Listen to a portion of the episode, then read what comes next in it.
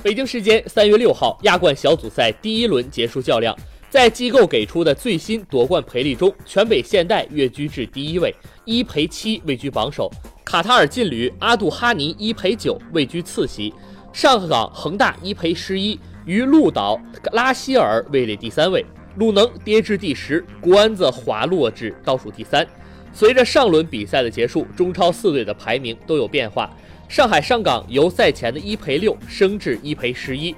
广州恒大由一赔九升至一赔十一，中超两位霸主并列第三，被阿杜哈尼反超。而山东鲁能由赛前的一赔十五升至了一赔五十一，名次从第四跌至第七位，甚至排在了阿尔艾因、蔚山现代之后，变动的幅度较大。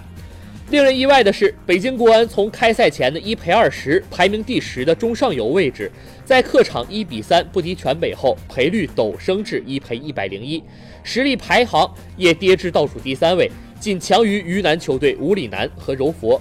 而全北则脱颖而出，从赛前的一赔九降至一为七，位列榜首。小组赛第二轮将于三月十二号下周周中开战。首轮中超球队的表现未能获得机构认可，夺冠的排名也有所下滑。上港、恒大分别丢掉了榜首和次席的位置，被全北和阿杜哈尼反超。恒大将奔赴韩国迎战大邱，